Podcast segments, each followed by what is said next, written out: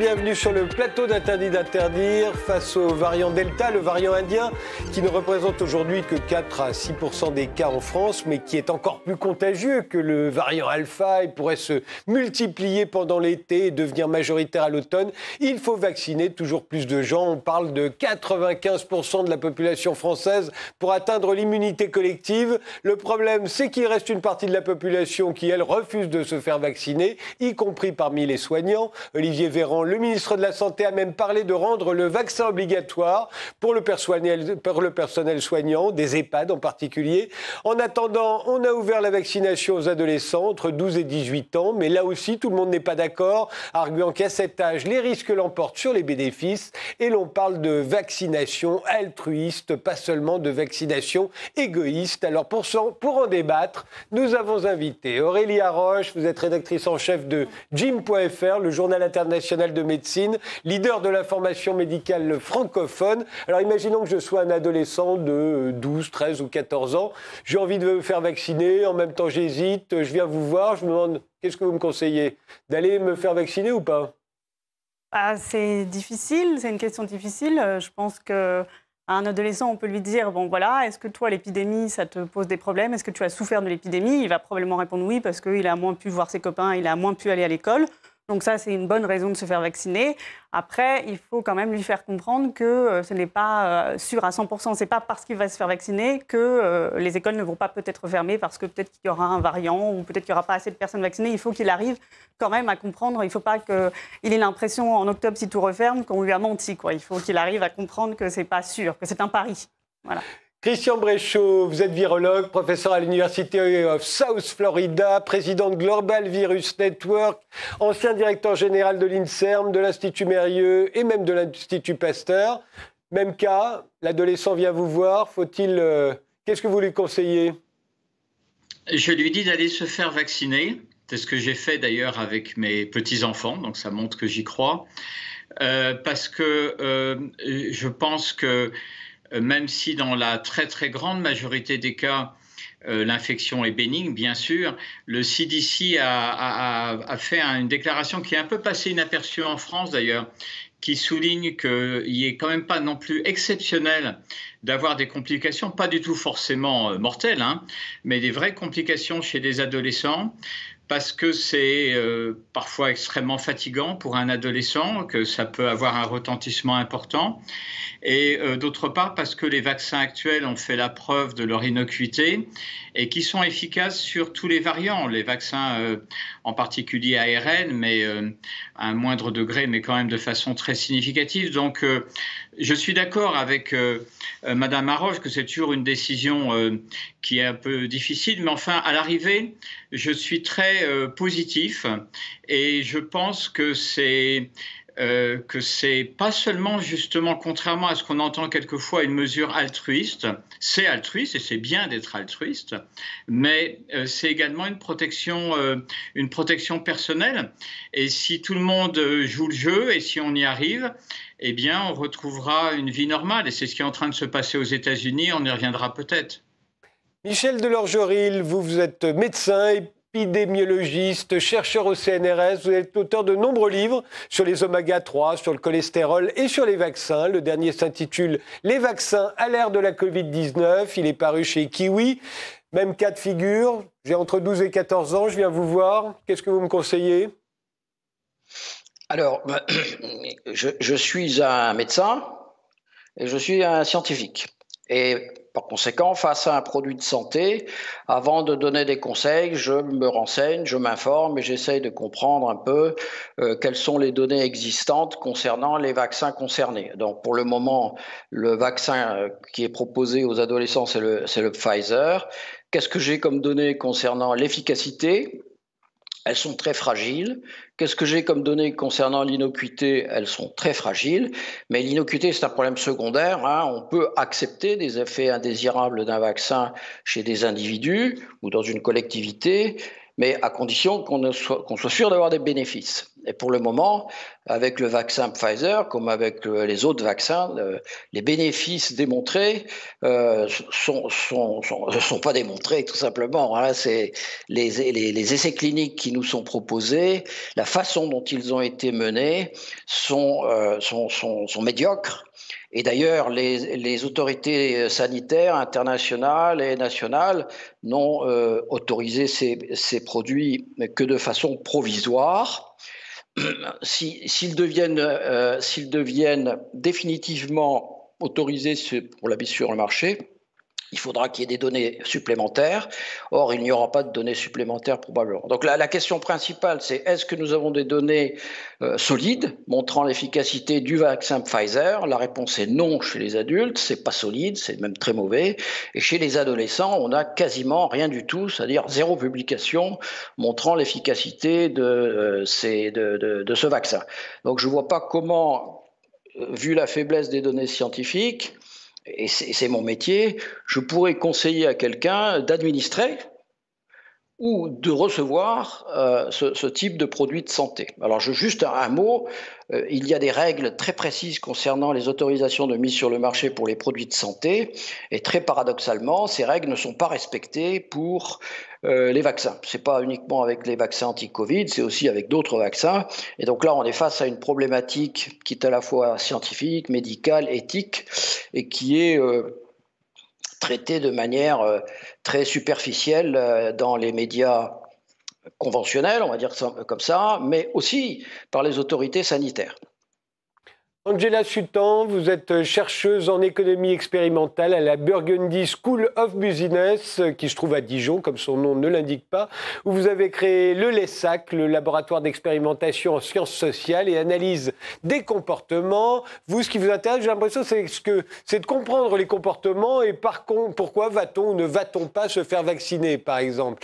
Euh, alors, qu'est-ce que vous conseilleriez à un adolescent euh, l'adolescent, en fait, ne prend pas la décision pour lui-même. En fait, moi, je voudrais revenir euh, à l'origine euh, de, cette, euh, de ce consentement à la vaccination. L'adolescent va passer par le, consentement de ses parents. Et donc, on est dans un cas précis dans lequel on a une situation d'incertitude, dans laquelle les individus fonctionnent sur des heuristiques. Et là, ce sont les parents qui vont, qui vont fonctionner sur des heuristiques, c'est-à-dire des, des, règles rationnelles un peu approximatives, qui vont faire que je vais prendre des décisions qui sont satisfaisantes, mais pas tout à fait optimales, sur la base de ce que je sais. Et comme disait les, médecins que vous avez invités, je ne sais pas grand-chose, donc je suis dans une situation d'incertitude.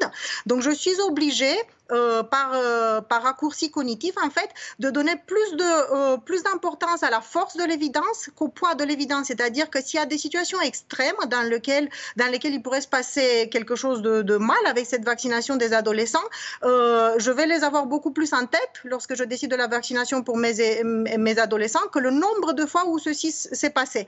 Et dans, cette situation-là, en fait, il, il s'agit en fait tout simplement de faire des choix pour les autres. Donc là, je ne fais pas le choix pour me vacciner moi en tant qu'adulte, mais je fais le choix de vacciner mon adolescent. Et dans ce cas-là, en fait, euh, je fais face à ce qu'on appelle la version à la perte, tout simplement, parce que là, pour l'instant, je suis dans une situation de statu quo dans laquelle euh, ça se passe bien, je n'ai rien à perdre. Or, quand je fais un choix pour les autres, la version à la perte va être inversée, c'est-à-dire que si c'est quelqu'un par qui je suis euh, euh, lié émotionnellement de manière très forte, je vais être beaucoup plus affectée par la version à la perte que si je faisais un choix pour moi-même. Et si les choix sont alignés, c'est-à-dire que je fais les mêmes choix pour moi et pour cet individu-là, euh, je vais avoir une espèce de surréaction de mon, système cognitif, tout simplement, à la perte euh, qui me parle plus que le gain qui peut en découler, vu que le gain, en fait, je n'ai pas d'informations assez suffisantes euh, dessus. Donc, pour l'instant, moi, ce que je dirais à l'adolescent, c'est de discuter avec les parents qui, malheureusement, n'auront pas de choix éclairé non plus. Et donc, euh, du coup, de, euh, de prendre en compte euh, le fait que l'architecture de choix qui nous est proposée en ce moment en termes de politique de santé, en fait, en France, n'est pas complet. Donc, on ne peut pas vraiment faire un choix éclairé. Alors on reviendra au cas de nos adolescents, mais il y a d'abord celui des soignants qui refusent, enfin il y en a une partie d'entre eux qui refusent de se faire vacciner. Euh, qu'est-ce qui pourrait justifier de rendre le vaccin obligatoire, comme il en est question, pour certaines professions, et, notamment pour les soignants? Euh, euh, Est-ce que vous avez euh, réfléchi à ça au Journal international de médecine. Euh. oui, oui, oui. Ben, on a fait un sondage qui a montré que 62% des professionnels de santé étaient pour la vaccination obligatoire contre la Covid des soignants. Et, mais c'était beaucoup plus fort chez les médecins et les pharmaciens qui étaient 90%, et alors que les infirmières étaient plutôt contre, en fait. Euh, mais donc, ce qui rend légitime l'obligation vaccinale des soignants, c'est que la Covid, c'est une maladie nosocomiale, qu'il y a eu beaucoup de cas d'infection dans les EHPAD, et donc c'est ça qui rend évidemment légitime. dans les EHPAD, dans les et, aussi dans les hôpitaux aussi. Donc euh, ça, c'est vraiment voilà, et qu'en plus on est face à un vaccin qui est très efficace, alors que euh, avec la grippe euh, pour laquelle la, vaccination obligatoire s'est posée, le vaccin est moins efficace. Donc euh, voilà, et donc c'est pour ça. Et aussi parce que les soignants eux-mêmes, comme disait Christian Bréchot sur la vaccination des adolescents, là c'est encore plus vrai pour les soignants. Les soignants eux-mêmes ont payé un lourd tribut. Il y a beaucoup de soignants qui sont morts de la Covid, donc. C'est pour ça qu'il y a beaucoup de raisons pour rendre la vaccination des, des soignants obligatoire. Et puis c'est aussi une question d'exemplarité. Voilà, il y a d'autres vaccins pour les soignants qui sont obligatoires, comme l'hépatite B, donc ça s'inscrirait dans la continuité. Et euh, justement, euh, euh, Angela Sultan, est-ce que rendre un vaccin obligatoire, même pour une catégorie de la population, c'est toujours dangereux parce que ça renforce encore, encore plus ceux qui sont contre les vaccins. vous, vous conseillez quoi en tant que chercheuse en économie expérimentale et comportementale? Je ne pense pas qu'il faut qu'on aille jusqu'à à rendre ce vaccin obligatoire. Il y a des moyens beaucoup moins coûteux euh, est beaucoup plus accepté en fait qui existe. Il y a un moyen très très simple. Euh, euh, on a démontré que si on propose aux individus ce qu'on appelle une option opt-out, c'est-à-dire un rendez-vous par défaut pour la vaccination, avec la possibilité de le changer ou de l'annuler, cognitivement il va être difficile de se défaire de ce rendez-vous-là et donc nous allons avoir beaucoup de personnes qui iront se faire vacciner. Donc il suffit en gros de convoquer les individus pour un vaccin sans le rendre obligatoire et ils viendront. Il y aura des taux d'acceptation qui sont forts. Je ne pense pas qu'il faut qu'on aille jusqu'à euh, jusqu'au fait de rendre obligatoire pour certaines populations. Ceci étant dit, euh, c'est une situation euh, qui, qui, est rare en fait parce que en France, quand même, on a tout un tas de vaccins qui, qui sont déjà obligatoires et on n'en discute presque plus. Bon, il y a, y a l'hésitation vaccinale. Pour les enfants. Voilà pour les enfants, mais pour les adultes qui ont euh, la liberté de choix quand même, euh, même si on décide de rendre une vaccination obligatoire, il y a ce qu'on appelle le paternalisme euh, libertaire qui fait qu'on peut donner aux gens l'impression qu'ils ont encore le choix en les contraignant à aller se faire vacciner. Vous voyez ce que je vous propose, ce que je vous dis là. Le opt-out, c'est une sorte d'obligation, mais qu'on ne, comprend pas comme ça. Parce que je ne pense pas qu'en France, on puisse réagir positivement à une obligation qui, est, qui, donné comme ça. Michel Delorgeril oui. qu'est-ce, qui, qu'est-ce qui, pourrait justifier, à vos yeux, qu'on rende euh, le vaccin, un vaccin obligatoire auprès des soignants? Alors, il faudrait évidemment que ce vaccin soit efficace. Et il faut que la démonstration de cette efficacité euh, soit euh, indiscutable pour des, euh, vrais, des vrais scientifiques vraiment indépendants de l'industriel. Et là, on revient au vaccin Pfizer. J'insiste un tout petit peu. Le, seul essai clinique qui ait été conduit à ce jour et qui, a été publié dans le New England Journal of Medicine en décembre 2020, c'est un essai qui est bâclé, qui est arrêté de manière euh, euh, de manière prématurée. Le nombre, le nombre de cas graves est, ridiculement petit. Euh, tous les investigateurs sont des employés du, du, fabricant, donc du, détenteur du brevet de Pfizer. Enfin bref, tout ce qu'il ne faut pas faire dans un essai clinique pour qu'il soit acceptable par des scientifiques, je veux dire des vrais scientifiques qui ont vraiment conduit des essais cliniques, qui savent de quoi ils parlent en épidémiologie d'intervention, tout a été mal fait, ce qui fait que les résultats de l'essai Pfizer n'est pas crédible. Je vais vous donner juste un exemple. Un exemple que, je trouve presque terrible. Hein.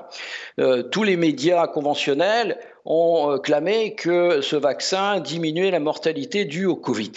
Bon, pour démontrer un effet sur la mortalité par un vaccin, il faut un essai clinique. C'est la seule manière crédible de démontrer l'efficacité sur la mortalité. Eh bien, je vous pose la question, combien il y a de morts dues au Covid dans l'essai Pfizer? C'est pas, je zéro. Eh ben, ben, voilà. Eh ben, mais, vous savez, ça c'est vraiment le problème principal qu'on a en ce moment, c'est que beaucoup de gens parlent sans avoir lu les essais cliniques. Alors dans l'essai clinique de Pfizer, il y a zéro décès. Comment peut-on après euh, clamer que ce, vaccin sauve des vies ou a diminué la mortalité? Alors, je comprends bien que les gens ont besoin d'être rassurés, qu'on a besoin de dire des choses, euh, qu'il faut occuper les plateaux de télé, etc. Et alors, on va se, rassurer en prenant des données d'épidémiologie, d'observation. Et comme vous savez, en, sciences médicales, il y a deux euh, importants domaines. C'est l'épidémiologie d'observation, qui est, une, science médicale, on va dire, extrêmement faible, sur lequel on ne peut jamais euh, donner et démontrer des relations de causalité. Et d'ailleurs, jamais une autorité de santé va autoriser la mise sur le marché d'un produit uniquement sur la base de l'épidémiologie d'observation. Donc, c'est à mettre de côté. Et euh, c'est l'autre domaine, c'est l'épidémiologie d'intervention.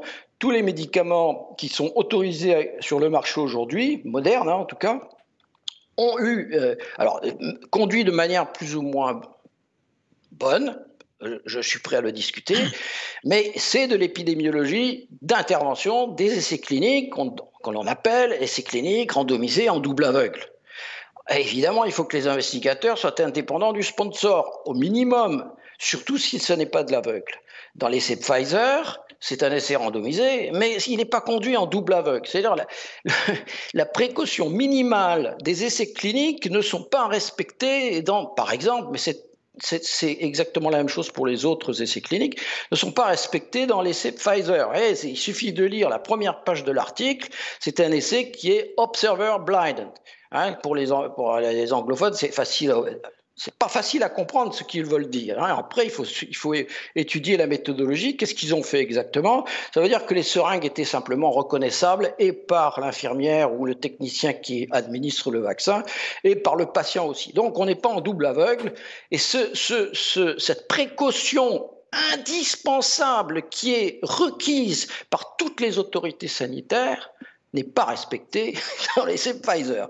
Donc, c'est pas crédible je ne suis pas en train de dire que ce vaccin n'est pas obligatoire.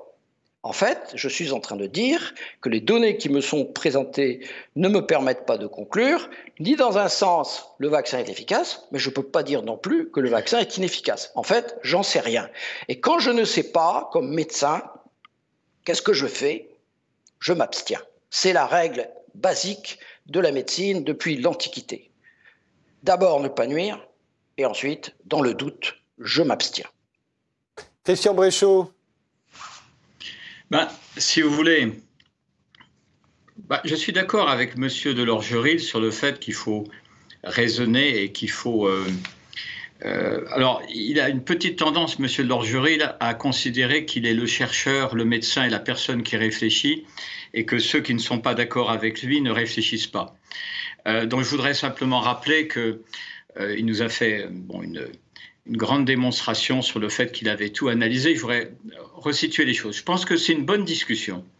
Et je ne dis pas ça par euh, diplomatie, que de se poser des questions. Donc il n'y a rien d'agressif dans ce que je vais dire, mais on est dans un sujet tellement important que je trouve que personne ne peut aller prendre, comme on disait avant, le monopole de, de la réflexion. C'est très très mauvais, je trouve, d'être comme ça. Je représente un groupe euh, de Global Virus Network, c'est 65 euh, centres de scientifiques. Euh, non, mais je vous ai écouté, monsieur, donc vous me laissez parler. donc, ça, ça, représente 65 centres de recherche dans le monde, de gens qui sont des vrais grands scientifiques. Et je ne je prétends pas que monsieur Lorgerie ne soit pas un très bon scientifique, qui sont indépendants euh, le Global Virus Network est indépendant. Je trouve que cette manière de toujours dire que les gens qui défendent les vaccins sont des vendus à l'industrie et des, vendus et, désagréables, euh, je, trouve que c'est n'est pas comme ça qu'on avance. Donc, euh, je m'inscris en faux avec ce qu'a dit M. Lorgerie sur son analyse de l'efficacité du vaccin. Et je voudrais vraiment, j'espère pouvoir être entendu parce que je trouve ça un peu terrible. Les études cliniques, il n'y en a pas du tout qu'une. Il cite New England, mais il y en a eu bien sûr d'autres qui ont été publiées dans le monde entier, des études à des niveaux nationaux. internationaux, il y en a eu en Australie, il y en a eu, il faut vraiment faire la littérature. Elles ont été bien faites. Les études observationnelles, M. Dorgery l'a soulevé un point qui est très important. C'est la valeur des études observationnelles, mais, mais avec des conclusions différentes. Je pense au contraire que ce qui a été, parce que encore une fois, moi, les études cliniques, je connais bien aussi, euh, vraiment, hein, je dirais, et les personnes des centres que je représente connaissent très bien. Et c'est tellement important, c'est pour ça que je me permets d'être un peu incisif, parce que c'est vraiment très important ce qu'on discute. Je pense que c'est peut-être le seul point où on est d'accord. Donc, si vous voulez, les études cliniques, elles ont été faites, elles ont été bien faites, et le fait de faire des études observationnelles, c'est très bien. Beaucoup d'erreurs en médecine ont été basées sur le fait qu'on s'est basé sur des études cliniques randomisée, rigoureuse, mais toujours faite par justement euh, dans un contexte particulier avec des patients qui n'étaient pas volontairement sélectionnés mais qui représentaient des franges particulières. Et c'est quand on passe en population, quand on passe dans la vraie vie, et quand vous voyez les résultats qui ont été montrés par les autorités israéliennes par ce qui se passe aux États-Unis où je vis, où oui, bien sûr, le vaccin diminue la mortalité et c'est montré avec des chiffres qui sont très importants, où oui, bien sûr, on agit sur la circulation du virus, où oui, bien sûr, et ça on n'en parle jamais, au-delà de la mort qui est évidemment une catastrophe, le nombre de gens dont on parle très peu, qui ont des formes extrêmement fatigantes de Covid, qui vont être complètement dans un état vraiment difficile pendant un mois, deux mois. On sait également maintenant qu'il y a ce qu'on appelle les long haulers, les longs Covid qui représentent en fait dans certaines études qui ont été publiées 25 à 30% des gens euh, qui, sont, qui sont infectés. Donc toutes ces personnes-là, oui, les vaccins, c'est montré actuellement, permettent d'agir sur ces manières-là. Donc, si vous voulez, je pense euh, qu'il y a une démonstration qui n'a peut-être jamais été faite en vaccination humaine de, l'efficacité d'un vaccin. C'est une approche qui n'est pas du tout uniquement moi, je voudrais simplement dire que je suis un porte-parole de scientifiques. C'est pour ça que j'ai réagi en étant un peu choqué quand on nous fait la leçon. C'est que de gens qui réfléchissent, de gens qui sont indépendants, de gens qui ont analysé les études. Et il faut que... Alors, de là découle ma réponse est-ce que la vaccination doit être obligatoire pour les soignants? Absolument. Je suis entièrement d'accord avec Madame Arroche là-dessus. C'est très bien de se poser des questions. J'ai dirigé un service clinique pendant des années. J'ai vu ce qui s'est passé dans certaines vaccinations qui n'étaient pas obligatoires. Et oui, effectivement, la vaccination doit être obligatoire parce qu'on traite des gens, parce qu'on s'occupe des gens, parce que ça fait partie du serment qu'on a passé quand on est un médecin. Et donc la vaccination doit être obligatoire chez les soignants. Il n'y a pas de honte à demander une obligation. actuellement, pour quand on veut voyager, on doit avoir la fièvre jaune, on doit avoir le vaccin. Eh bien, il faudra qu'on soit capable d'assumer ce genre de choses. Je crois qu'on arrive à un moment où il faut prendre nos responsabilités. Et les responsabilités, c'est d'être capable de dire, eh bien écoutez, oui, on a un vaccin qui est efficace. Encore une fois, pour les adolescents, moi je maintiens mon point sur le fait qu'il y a des formes qui sont fatigantes, qui sont dures. Il n'y a pas seulement des gens qui vont en réanimation, on ne les comptera pas dans les statistiques. Monsieur Delorgerie ne les verra pas dans ses articles, mais ces gens-là, ils existent et il n'y a aucune raison de ne pas en tenir compte. Ce vaccin est efficace. Quand on dit ce, il y en a eu plusieurs, on ne parle pas des autres.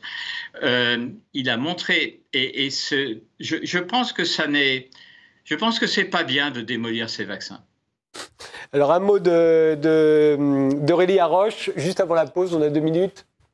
Sur la vaccination des soignants ou sur... Euh, euh, oui, je pense que la vaccination des soignants et la vaccination des adolescents, c'est pas du tout la même chose. Après, euh, non, mais je trouve que les deux sont liés. Actuellement. Oui, les deux en ce moment, et on en parle en même temps. Après, je pense et on va arriver à la vaccination des adolescents. Moi, je suis tout à fait convaincue et de l'efficacité du vaccin et euh, du, des faibles risques associés. Bon, après, chez les adolescents, comme le bénéfice est un peu moindre, la question du risque se pose un peu plus, mais c'est sûr que ces vaccins ne sont pas risqués et c'est sûr qu'ils sont efficaces et on l'a vu en effet en Israël, etc. Mais c'est pas parce que des vaccins sont efficaces qu'il faut les rendre obligatoires. Il y a, la question, elle est un peu différente. Il y a des questions éthiques et euh, la question du consentement est très importante. Donc, euh, qu'est-ce que c'est un consentement quand on oblige les gens? Et c'est un petit peu difficile. Est-ce qu'on veut être dans une société où on passe outre le consentement des gens et on passe outre leur liberté? Il y a une liberté à à vouloir ne pas être vacciné. On peut, on peut le concevoir. J'ai l'impression qu'il n'y a jamais eu de vaccins qui ont été rendus obligatoires pour les adultes. Est-ce que je me trompe? Euh, bah, En Guyane, le vaccin contre la fièvre jaune est obligatoire pour toute la population. Donc souvent, les gens sont vaccinés jeunes, mais après, ils doivent être euh, mais pour les adultes, non, c'est plus compliqué pour un adulte, puisque comment on contrôle pour les enfants On contrôle quand ils rentrent à l'école, quand ils vont chez le pédiatre. Pour un adulte, on ne le contrôle pas. Mais on pourrait imaginer un contrôle. Euh, l'assurance maladie pourrait euh, checker tous les gens qui n'ont pas été vaccinés, les appeler, leur, les appeler trois fois, et au bout de la troisième fois, il y a une ou amende. Ou leur donner des rendez-vous, comme le conseiller. Ou leur donner des rendez-vous, oui, c'est tout à fait possible. C'est vrai qu'en plus, il y a des étapes avant l'obligation où on n'est pas obligé de. Mais après, politiquement aussi, c'est une grande question. C'est est-ce que politiquement, on peut rendre obligatoire la vaccination des soignants? C'est plus facile, des plus fragiles c'est encore une autre question. Et puis, euh, la question, c'est aussi que... Mais par contre, dans la question de la vaccination des adolescents, c'est on va proposer aux adolescents de se vacciner, on va les y inciter fortement, alors qu'il y a des personnes âgées vulnérables euh, qui euh, passent à travers et auxquelles on ne dit rien. C'est d'ailleurs la question que je vais vous poser juste après une pause.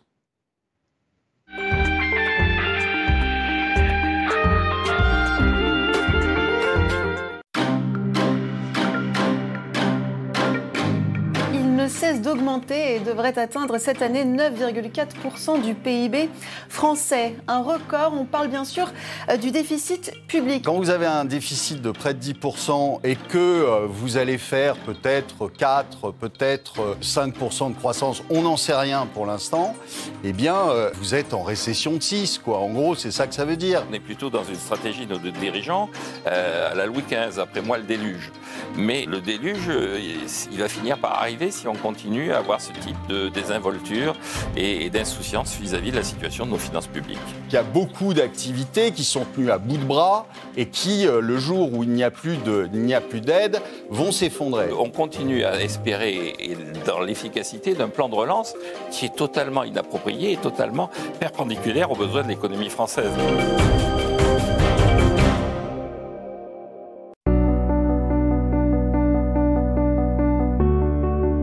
Vous allez vous, vous consacrer au, Festival du film russe à Paris, mhm. qui est intitulé Quand les Russes nous bouleversent. Ils nous bouleversent toujours, vous savez, parce qu'on ne les comprend pas. Ils nous touchent, ils nous font pleurer, et on ne sait pas pourquoi. L'objectif réel, profond que vous avez là, c'est quoi? C'est de faire de la pédagogie C'est de Non, c'est mieux que ça. C'est de recréer des liens que la politique n'arrive plus à renouer. Alors C'est-à-dire que la culture, c'est au-dessus de tout ça. Le cinéma nous dit des vérités que nous disent personne, ni les politiques, ni les ambassadeurs, ni les journalistes. Et nous sommes la même chose. pareils. C'est la même culture, c'est la même façon de penser, les mêmes physiques. Je pense qu'il y a une union qui va se rétablir. C'est pas possible autrement. Et de toute façon, ils ont besoin de nous comme nous, nous avons besoin d'eux. Je suis optimiste. Peut-être pas tout de suite. Il faut passer au-delà de quelques, quelques obstacles. Mais je crois que l'avenir est à l'union.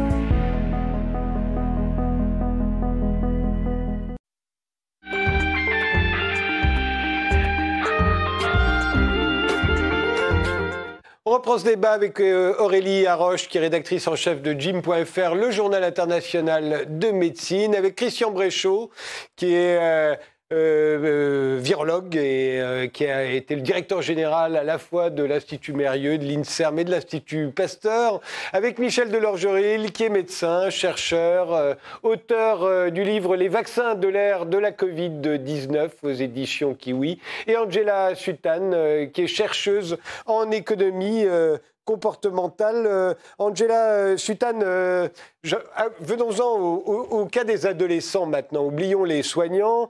on on peut avoir l'impression, quand on est le père ou la mère d'un adolescent, ou quand on est un adolescent soi-même, qu'on lui demande aujourd'hui de se faire vacciner, euh, non pas tant pour lui, mais parce qu'il y a des adultes ou des vieillards euh, qui, eux, soit ont peur, soit refusent de se faire vacciner. Et qu'au fond, c'est lui qui va aller se faire vacciner à leur place. Euh, est-ce que, qu'est-ce que vous leur diriez? Je le dis, je le dis d'autant plus qu'on sait qu'il n'est pas très facile d'être jeune aujourd'hui. on vous a enfermé chez vous pendant un certain temps, on a fermé vos et aujourd'hui, dès que vous vous rassemblez, on vous envoie la police. Euh, la police qui en plus détruit euh, généralement les instruments de musique, à peu près tout ce que vous avez apporté pour, euh, pour passer un bon moment. Et, tout le monde trouve ça normal. Donc, je suis adolescent, je suis pas sûr que j'ai envie de rendre service à la société en ce moment, vous voyez? Qu'est-ce que vous lui dites à celui-là? Alors à celui-là, euh, je lui dis juste qu'il a le comportement typique euh, de, de, son groupe d'âge. Euh, je, je m'explique. En fait, il est beaucoup plus facile de dissuader un adolescent de faire quelque chose de mal que de le convaincre de faire quelque chose de bien mais c'est un des biais humains euh, les plus connus. On a euh, cette balance-là qu'on fait entre coût et avantage. Et lorsqu'on est adolescent, on veut, on veut faire du bien. Les, adolescents ont une fonction altruiste qui est, beaucoup plus développée que, nous, les, les, adultes. Ils sont beaucoup plus sensibles à tout un tas de problèmes, l'environnement, euh, l'égalité, la non-discrimination, etc. mais par contre, ils sont plus sensibles également, ils sont plus averses au risque. On, croit qu'un adolescent fait un peu n'importe quoi, mais en fait, il prend moins de risques qu'un adulte. Et donc, du coup, quand on lui dit euh, va te faire vacciner pour les autres, donc on te demande une contribution altruiste au bien public, en fait, au fait que la, population soit, euh, soit vaccinée, euh, il est tiraillé entre deux comportements. D'un côté, je voudrais aller me faire vacciner parce que je suis justement, je fais partie de cette population-là qui fait des efforts altruistes la plupart du temps. mais de l'autre côté, en fait, je suis victime de ce qu'on appelle un biais d'immédiateté euh, les, adolescents sont encore plus victimes que nous, les adultes, de ce biais-là.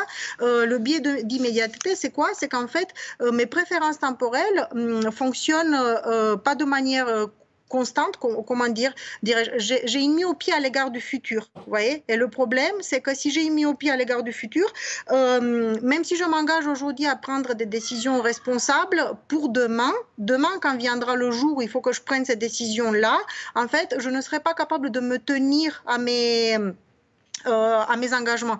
Et donc, ce que je suis en train de dire, c'est que, euh, encore une fois, je, remets le problème en place. Il ne faut pas aller dire à l'adolescent, va te faire vacciner. Il faut aller dire aux parents, va aller faire vacciner vos enfants. Euh, parce que l'adolescent, il va être d'une part victime de ces biais-là que je viens de citer, et d'autre part, il va, il va porter sur ses épaules une responsabilité qui n'est pas la sienne. Ceux qu'il faut convaincre d'aller se faire vacciner eux-mêmes et d'aller faire vacciner leurs enfants sont les adultes.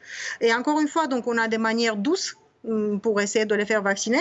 On peut aller bien sûr jusqu'à euh, l'obligation, comme vous le disiez tout à l'heure, mais en fait, ça veut dire qu'en gros, on modifie l'architecture de choix et qu'on passe, euh, c'est un nouveau type d'intervention publique en fait euh, sur lequel on va, on va être ici. Si on passe vraiment sur une obligation, on passe sur un autre type d'intervention publique. Mais je pense qu'aujourd'hui, ça serait quand même dangereux de reporter l'obligation de la vaccination sur les épaules des adolescents, parce que comme vous avez dit, ce sont des, des individus qui ont, qui ont souffert de cette crise euh, euh, qui, en sont euh, sortis avec des, séquelles et on ne va pas leur faire en plus porter la responsabilité du fait qu'on n'a pas atteint l'immunité collective.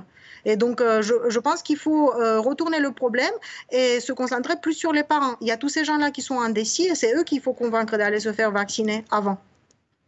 Christian Bréchaud ben, je, trouve que je suis vraiment tout à fait d'accord sur le fait que, et, avec ce, que, ce qui vient d'être dit sur, et ce que vous avez dit aussi. Euh, euh, on ne peut pas aller demander à des adolescents d'aller se faire vacciner uniquement en leur disant écoutez, voilà, vous êtes là pour vous faire vacciner parce que euh, il faut prévenir les formes graves chez les gens âgés et puis et puis effectivement, il y en a là-dedans dans les gens âgés qui n'acceptent pas de se faire vacciner, donc c'est comme ça. Il faut être altruiste et tout. Moi, je trouve que c'est vraiment une manière de poser les choses qui n'est pas exacte.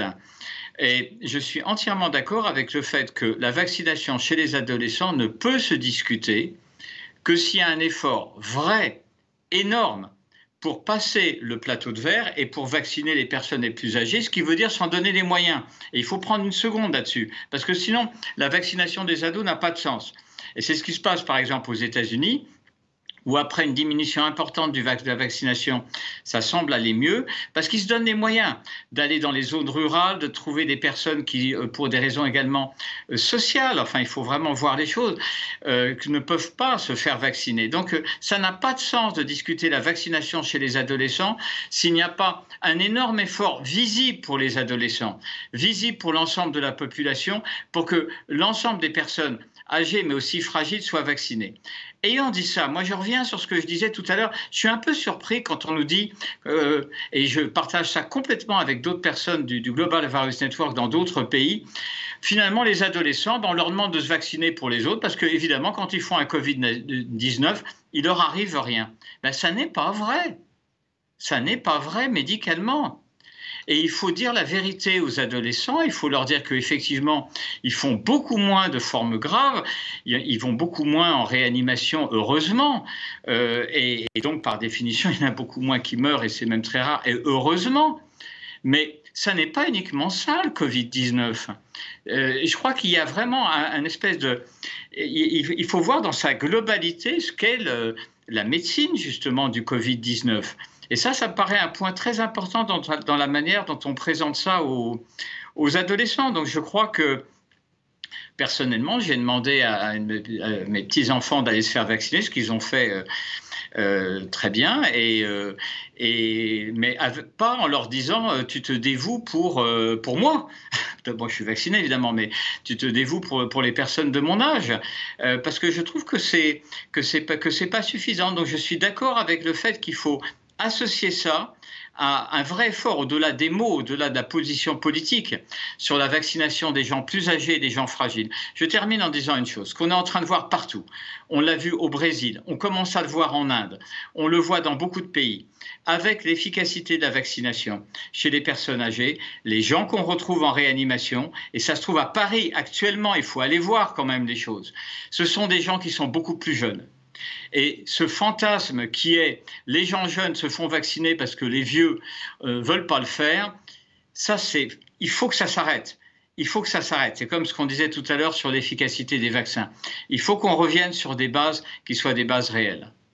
Michel Delorgeril oui, ben, je suis tout à fait d'accord. Il faut revenir sur des bases réelles, c'est-à-dire des bases scientifiques. Vous savez, la médecine, pendant des siècles, les, médecins se disputaient. Il faut, il mettre les gousses d'ail au pied du, lit du mourant ou à la tête du lit du mourant?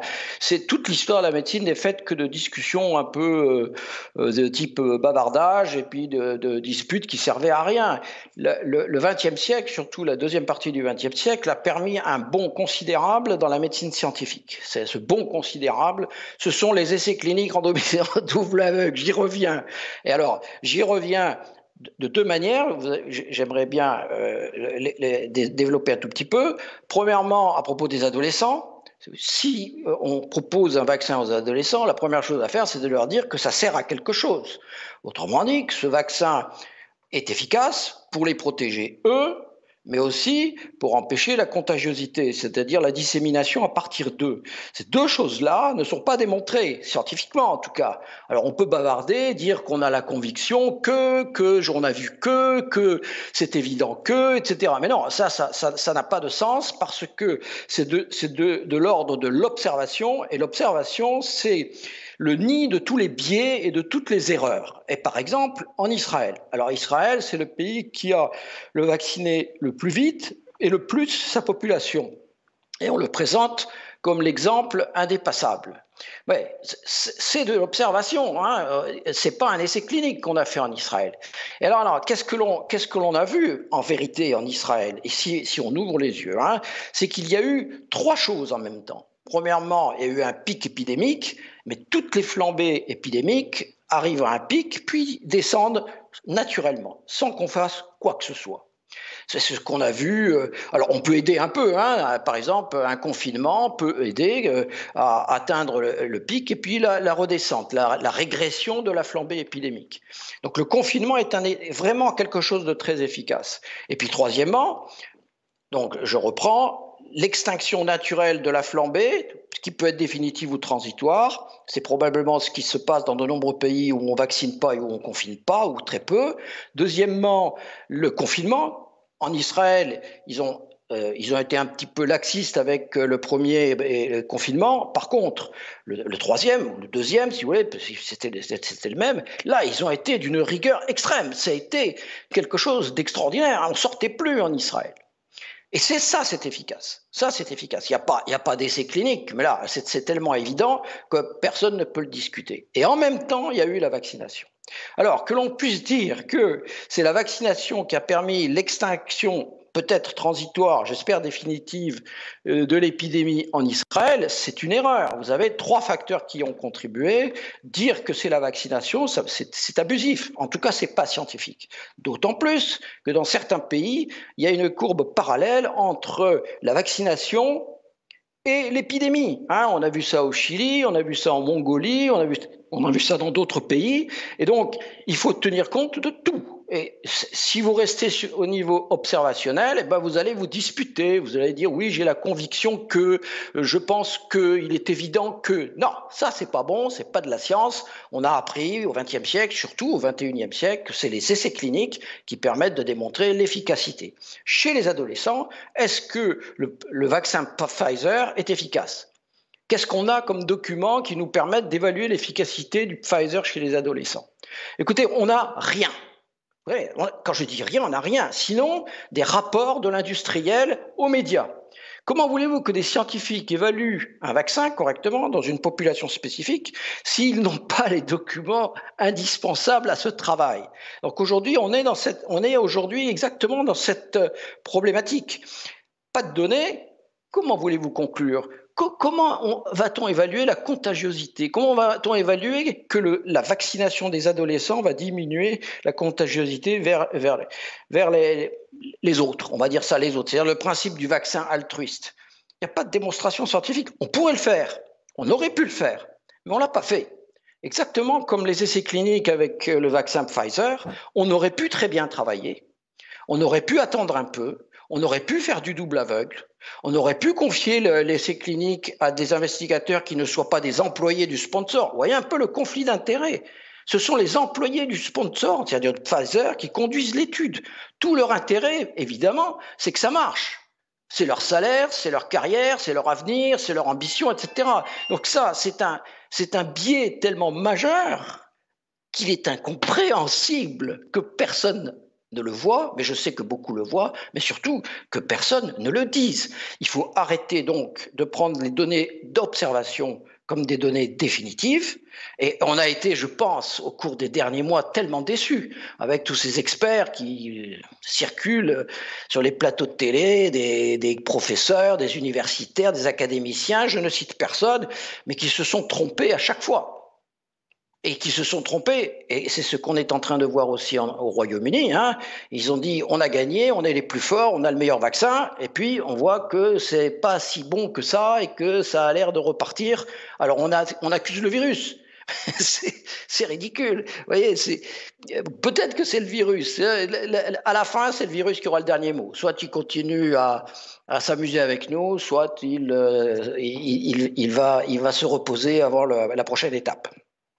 Justement, à ce propos, Aurélie Roche, euh, on a l'impression que les, les variants les moins offensifs euh, disparaissent et que ne subsistent que les plus robustes, qui par leur contagiosité deviennent rapidement les variants majoritaires. Et c'est ce que l'on craint. C'est ce qui est arrivé d'abord avec le variant britannique, euh, le variant alpha.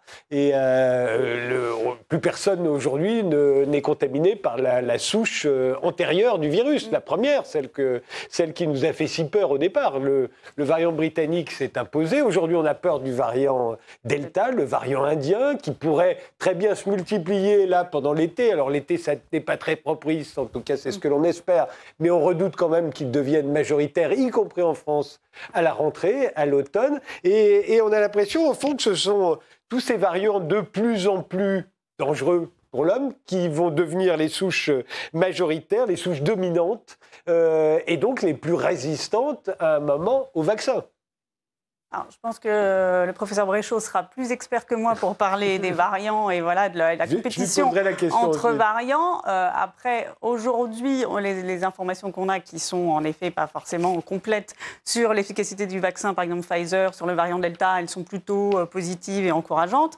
Mais évidemment, ça, et c'est quand même quelque chose qu'on doit. C'est ce qui fait peur aujourd'hui. C'est ce qui fait peur aujourd'hui, et c'est aussi quand même quelque chose qui doit entrer dans la discussion du consentement à la vaccination, c'est qu'il y a quand même ces variants et qu'il n'est pas impossible qu'un jour, il y ait un variant euh, face auquel les vaccins soient moins efficaces. Et ça, c'est tout à fait possible. Et après, euh, la modélisation des épidémies, c'est toujours très compliqué et c'est toujours euh, très imparfait et on ne peut pas savoir à l'avance ce qui va se passer et si on va avoir un variant très dangereux ou pas. On peut aussi, à l'inverse, avoir un variant qui se répand beaucoup mais qui ne soit pas du tout virulent, qui soit moins virulent que les, variants historiques.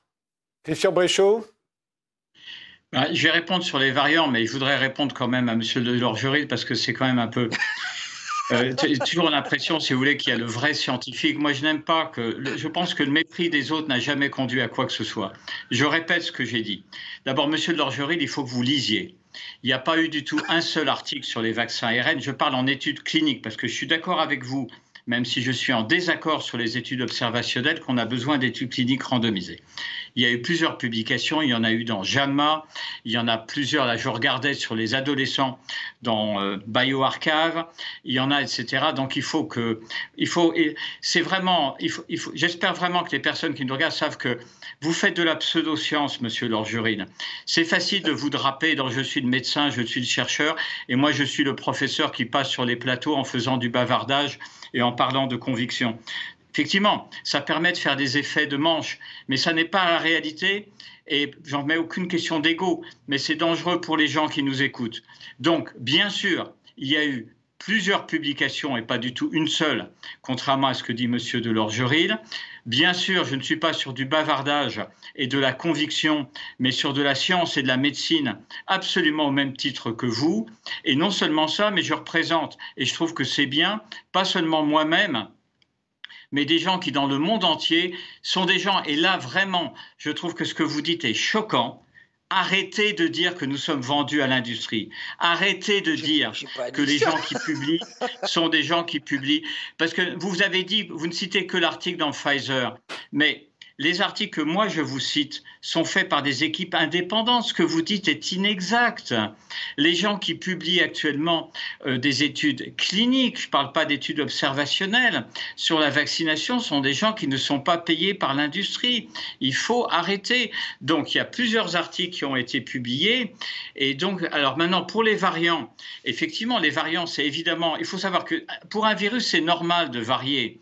Et donc, on voit arriver des variants qui sont effectivement plus contagieux, comme le variant Delta, ce qui effectivement est un problème. Mais, et c'est le point essentiel, les vaccins, il y a encore eu, alors, il y a une publication dans New England qui est d'il y a 15 jours, monsieur Delors-Juril, qui est une publication indépendante, il n'y a pas un industriel dedans, qui montre l'efficacité des vaccins contre les différents variants et qui donne une classification suivant, euh, si vous voulez, le type de sensibilité. Donc, les vaccins actuels sont efficaces sur les variants et, euh, j'aime pas que vous m'interrompiez même avec des gestes. Je fais pas tout à l'heure. J'étais en désaccord complètement avec ce que vous disiez. À aucun moment j'ai commencé à faire des des simagrées et des gestes. Je crois qu'on peut quand même respecter un peu ce que chacun dit. Donc, si vous voulez, les, cette publication qui est une publication indépendante, qui est faite par des par des académiques qui sont des gens honnêtes, montre l'efficacité des vaccins sur les différents variants. Et pour terminer, l'interprétation sur le Royaume-Uni. Je suis d'accord que c'est une vraie question quand on voit effectivement ce qui s'est passé. Mais c'est une erreur l'interprétation. C'est-à-dire, et d'ailleurs, personne ne l'interprète actuellement comme une inefficacité des vaccins. Ça n'est pas vrai. Ça n'est pas vrai qu'on revient vers les gens en leur disant finalement c'est le vilain variant. non, ce qui se passe simplement, c'est que ça montre à quel point on doit vacciner un nombre important de personnes.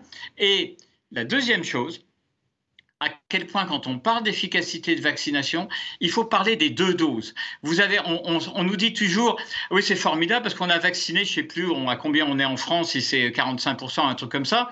Mais ce qui compte, c'est les deux doses. Or, au Royaume-Uni, pour des raisons circonstancielles, il y a une grande partie de la population qui n'a été vaccinée que de une dose. Et avec le vaccin, le vaccin AstraZeneca. Et parallèlement, il y a eu une diffusion massive du variant Delta, et en particulier dans les populations jeunes, et en particulier chez les adolescents. Et quand vous parlez actuellement avec des médecins britanniques, des gens qui ne sont pas comme vous, qui sont des gens qui regardent ce qui se passe, qui voient les gens dans les hôpitaux, vous avez à la fois énormément, heureusement, de formes complètement bénignes, et c'est très bien, mais vous avez malheureusement, et c'est fatal, plus de gens euh, jeunes, y compris chez des ados, euh, chez des, gens qui ont 15, 18, 20 ans, qui sont des tout jeunes, qui ont des formes qui seront pas graves, ils vont pas mourir, ils vont pas aller en réanimation, mais ils vont être épuisés pendant deux mois, ils vont interrompre leurs études, ils vont avoir, euh, etc. Donc, si vous voulez, pour résumer, oui, il y a beaucoup de publications d'études cliniques randomisées faites par des gens indépendants. C'est inexact de dire que tout se base sur un. C'est inexact de dire qu'il n'y a jamais eu d'article chez les adolescents. Les études observationnelles sont un complément aux études cliniques randomisées. Les gens que je représente sont des gens honnêtes, indépendants, et je pense qu'il faut qu'il faut qu'on réussisse à faire passer ces messages parce que vous êtes quelqu'un de profondément dangereux, monsieur. Je suis désolé. Il nous reste que quelques minutes. Euh, Angela euh, Sultan. J'aimerais bien répondre. Juste bien après, répondre juste après. Ouais, Angela que Sultan. ça fait beaucoup là. Euh, je, moi, je voudrais retenir la partie optimiste. Euh, on, est, on est dans ce qu'on appelle une confusion informationnelle. Pour l'individu lambda, il est très difficile de comprendre ce qui se passe. On n'a pas accès euh, en tant qu'individu aux résultats de la recherche. Et je pense que donc nous, les chercheurs, hein, on, doit d'une part mieux communiquer euh, et rendre accessibles les résultats des recherches. Et la deuxième chose sur laquelle je voudrais insister, c'est que s'il faut qu'on vaccine, il y a des moyens simples de faire vacciner. Et je suis désolée, ces moyens-là sont connus, euh, sont prouvés scientifiquement. Nous, en économie comportementale, on ne travaille pas sur du déclaratif, on travaille, euh, nous aussi, sur des vrais comportements. Et ces résultats-là, euh, ça, tient à quatre facteurs, quoi, en fait. Soit, tu, soit tu influes sur les normes sociales, c'est-à-dire autour de toi, tu vois les gens qui, se vaccinent tu vas faire comme ton groupe de référence, soit sont mis en avance plutôt les risques que les bénéfices des vaccins les individus sont plus euh, sensibles en fait euh, au fait que les dangers soient réduits, comme je vous ai dit tout à l'heure. Euh, soit tout simplement on rappelle on rappelle aux individus qu'il faut se vacciner. Soit la, dernière option, c'est on rend la vaccination facile. Et j'ai l'impression qu'on n'a pas assez dit, nous, et ça c'est un mea culpa de la profession peut-être, on n'a pas assez dit à quel point il était facile de rendre la vaccination facile. On le sait depuis longtemps et euh, c'est prouvé que si tu donnes des rendez-vous par défaut aux individus, ils vont venir se faire vacciner. Euh, on le voit par exemple avec les enfants, on nous envoie tout le temps, euh, dès qu'ils sont en âge, je ne sais pas, à partir de 7 ans, le dentiste nous envoie un rendez-vous par défaut, venez avec votre enfant voir ses dents. On pourrait aussi, notre médecin traitant ou notre employeur ou d'autres personnes pourraient nous donner des rendez-vous par défaut. Ça peut paraître compliqué logistiquement, mais c'est faisable. Et on ne l'a pas fait on aurait fait ça, il y aurait eu beaucoup plus de personnes vaccinées, on n'aurait pas eu besoin de se poser la question est-ce qu'il faut euh, rendre la vaccination obligatoire ou pas? Euh, je pense que si on veut faire un effort collectif, euh, il, faut rendre la, vaccination facile. si jamais il y a un danger immédiat, effectivement, la facilité passe par l'obligation. On en est là. Mais n'oublions pas, moi ce que j'entends des, débats, euh, et je, regrette de ne pas avoir fait des études de médecine parce que je trouve que c'est, vraiment intéressant et malheureusement je ne comprends pas tout ce que j'entends. Mais moi ce que j'entends c'est que la santé et la vaccination est ce qu'on appelle un marché répugnant. Chez nous en, en sciences comportementales on appelle ça un marché répugnant. C'est-à-dire qu'on on n'aime pas que ce marché-là soit monétisé. On n'aime pas que ce marché-là fonctionne sur la base d'incitation. On n'aime pas que ce marché-là fonctionne sur la base de profit. Mais donc, du coup, il faudrait communiquer plus sur le fait que le seul profit de tout ça, c'est la santé publique et la survie euh, des individus. Alors, dernier mot, Michel de Lorgeril. Il nous reste une minute quinze. Oui, ah bah écoutez, j'ai quand même subi des agressions multiples là, alors que moi je m'adresse pas spécialement à, à Monsieur. Euh, il, il supporte pas mon scepticisme et, il, le montre par toutes sortes d'agressions verbales, alors que je ne, je ne, je n'ai rien fait de, de, de, de, la sorte. Ce qui est très très important et le message que je retiens de Monsieur Bréchot là, c'est qu'il ne comprend pas la médecine scientifique. C'est-à-dire, il fait pas la différence entre des essais cliniques, cliniques où on teste l'effet d'un vaccin sur la maladie et pas sur la production d'anticorps ou sur une charge virale, etc. dans un tube. Vous voyez, ça c'est ça c'est le, le discours un peu euh, qui, entraîne la confusion, hein, parce que lui-même, il fait plus la différence entre l'efficacité clinique et puis l'efficacité sur tel ou tel variant. Il n'y a aucune étude qui a montré un effet sur tel ou tel variant en clinique. Évidemment, c'est impossible à faire. Hein. Euh, organiser un essai clinique, c'est un métier. C'est pas celui de Monsieur Bréchot. Je le vois bien, je le comprends rien qu'à l'entendre. Je vois qu'il a aucune expérience dans ce domaine, mais il a de l'expérience dans d'autres domaines et je le respecte tout à fait. Et moi, ma conclusion, c'est ça. Hein. Il y a dans notre pays, aujourd'hui, on dirait euh, deux clans. Hein. Il y a le clan des gens qui sont persuadés à l'avance, c'est basé essentiellement sur des préjugés ou sur des options politiques. Il faut trouver quelque chose pour arrêter la pandémie, il faut trouver une solution, etc. Bon, ça, je, je le comprends très bien. Ce sont des gens qui sont persuadés à l'avance, qui ont des convictions, euh, je, je, dirais même plus des préjugés. Et puis il y a le clan des sceptiques. Et dans le clan des sceptiques, il y a essentiellement, alors il y a évidemment quelques euh, antivax euh, qui, qui, qui, ne raisonnent pas, pas plus que ceux qui sont absolument convaincus que le vaccin va faire des miracles. Vous voyez, ces deux clans extrêmes, ce que j'explique hein, dans mon livre, c'est une guerre de religion. Or, et c'est vraiment le point fondamental, nous vivons en démocratie. Et dans une toute démocratie, lorsqu'il y a un conflit, une discussion, une discordance, il faut arriver à un compromis.